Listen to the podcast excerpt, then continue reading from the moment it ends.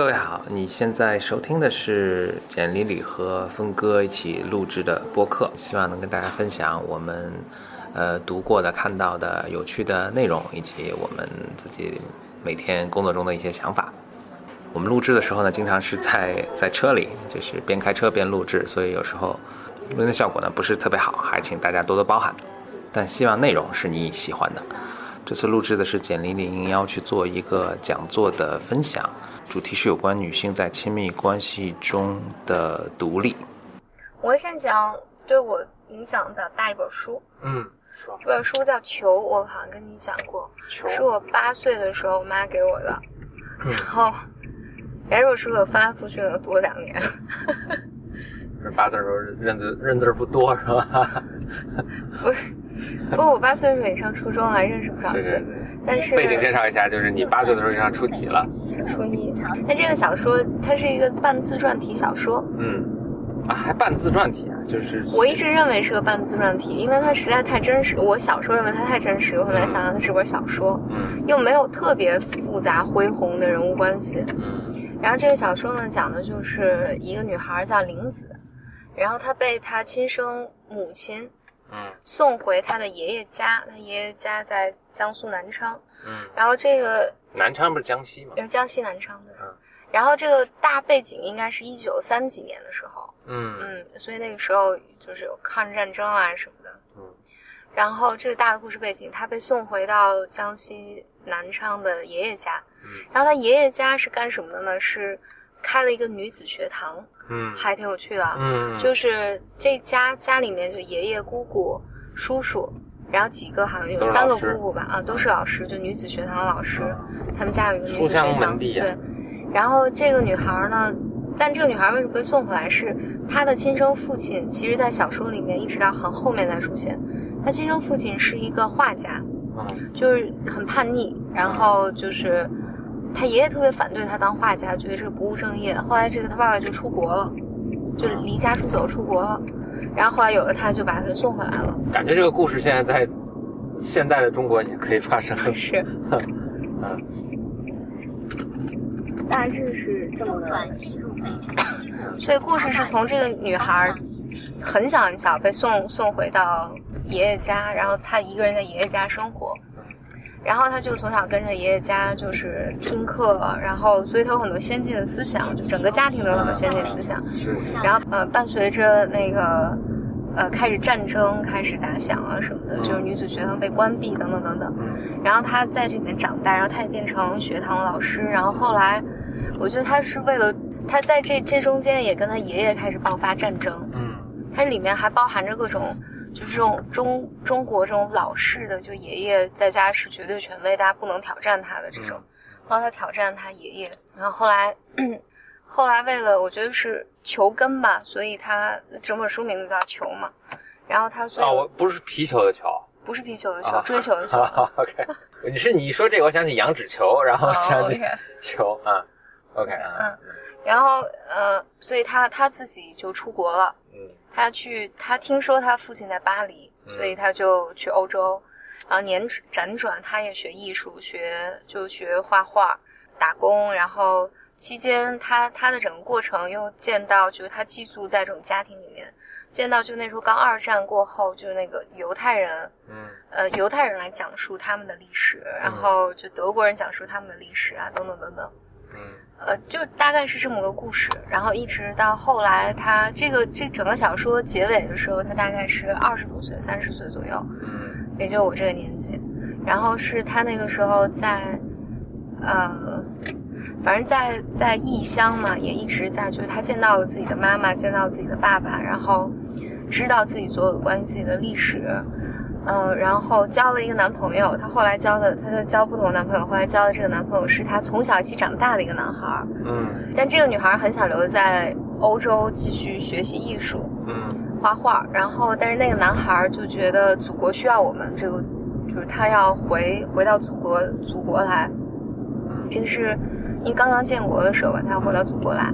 然后那个他最后就很迷茫，他说：“我究竟是该去？”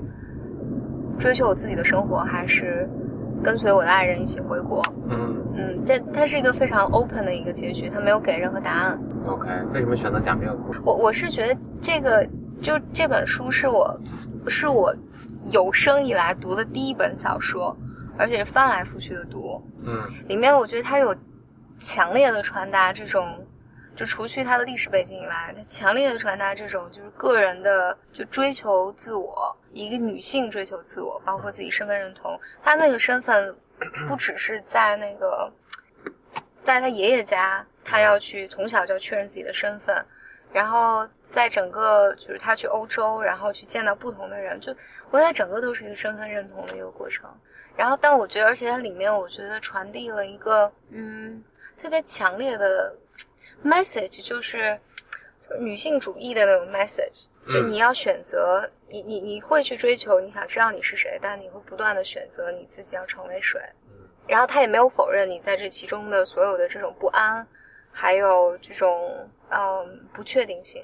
他也没有一他没有告诉你一个正确答案。反正我觉得，我觉得好像后来我觉得长大之后，我觉得从能从能从这本书里面的这个林这个女孩叫林子，后来改改名叫廖灵芝。我觉得能从能从他身上看到很多，我觉得他对我的人生的各个方面都有都有影响。我觉得他特别深刻的影响我们，所以我一直觉得女性是应该要去追求自己的想要的生活，成为自己是谁等等等等等等的这些东西。但是呢，我觉得今天想，我想表达两个观点，一个就我可能更想分享一个我另外的观点，就是我在做心理咨询师的过程里面，我见也见了很多女性。然后大家其实很多在我们整个大的这种时代背景下，我觉得都对自己的身份，包括你应该成为谁，等等等等，都有各种各样的这种疑惑啊、困惑啊或者挣扎等等等等。然后，我觉得我意识到一件事情，就是我觉得我们在追求的这种平权，它本身是一个奢侈品。然后我们想。就是我们认为这样怎么做才是对的。就比如说我自己，嗯，就是创业，就我创业从体制内然后出来，然后我觉得大量的那个，就或者绝大多数在这个报道里面都把我描述成一个，嗯，好像和命运抗争的。然后，但我觉得可能不是这样的。我觉得对于一个女性，其实无论是个女性还是一个男性啊，对，在在你身份认同的过程里面。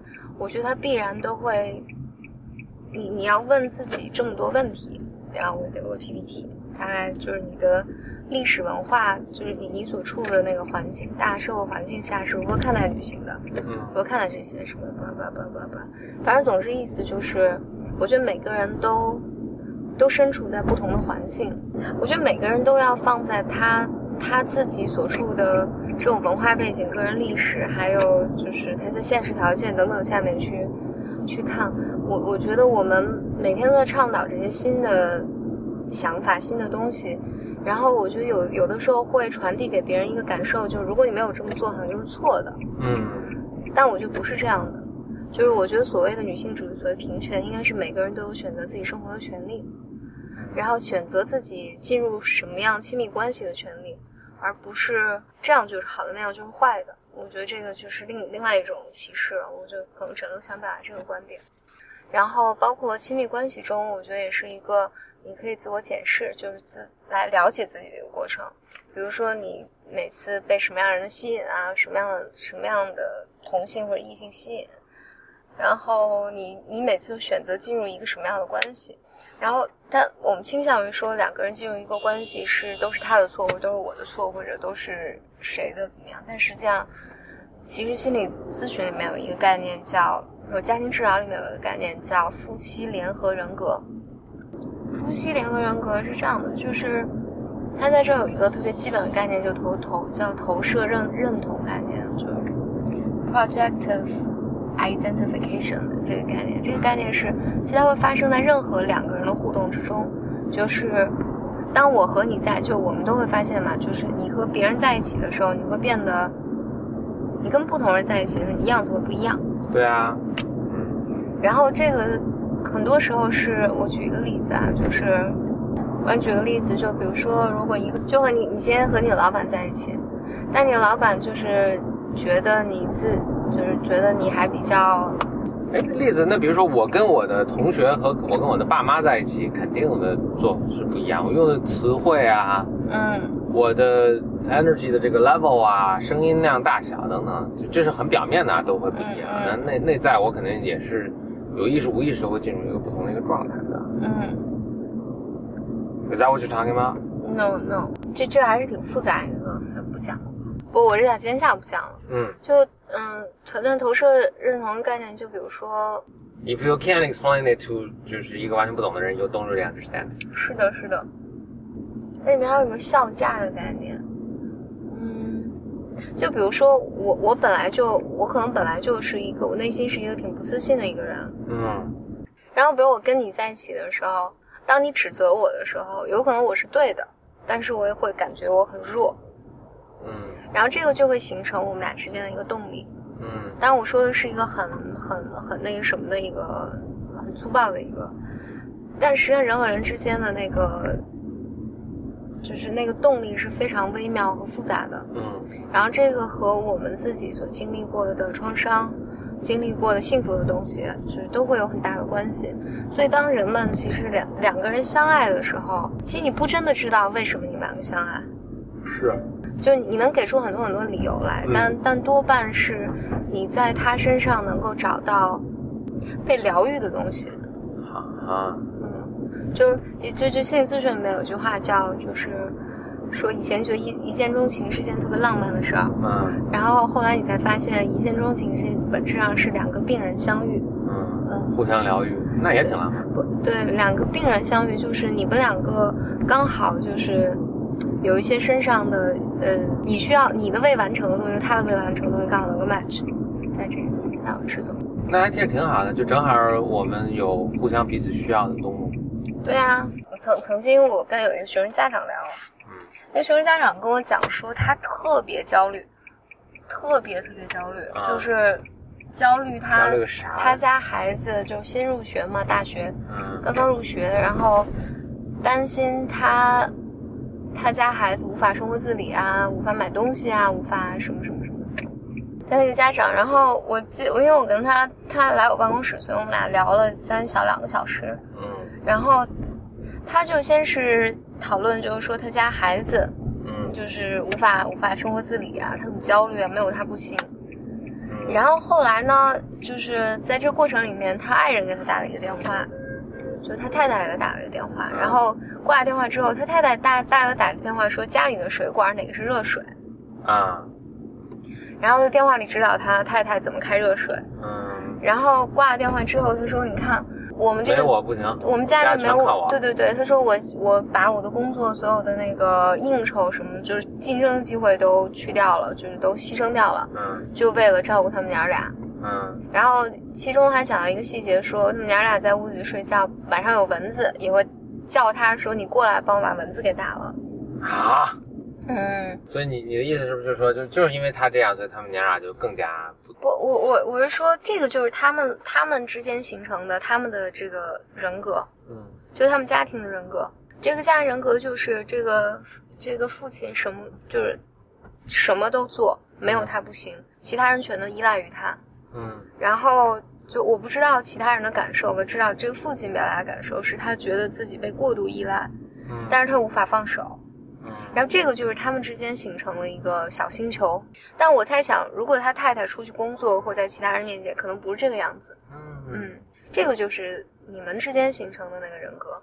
但这个人格里面其实会会包含很多东西，就是你的愿望、他的愿望，就未被满足的愿望，然后你们要从彼此身上还有这段关系里面获得。所以我觉得就是在亲密关系里面，其实我们老说，就我们要成长成一个独立的人啊，两个独立的人相爱啊，那当然是理想的状况。但绝大多数时候，因为几乎所有情况下，我们都不是，都不是完整的人。嗯，我们都在从关系中获得一些新的东西。然后，当然最好的状况是两个人能一起成长。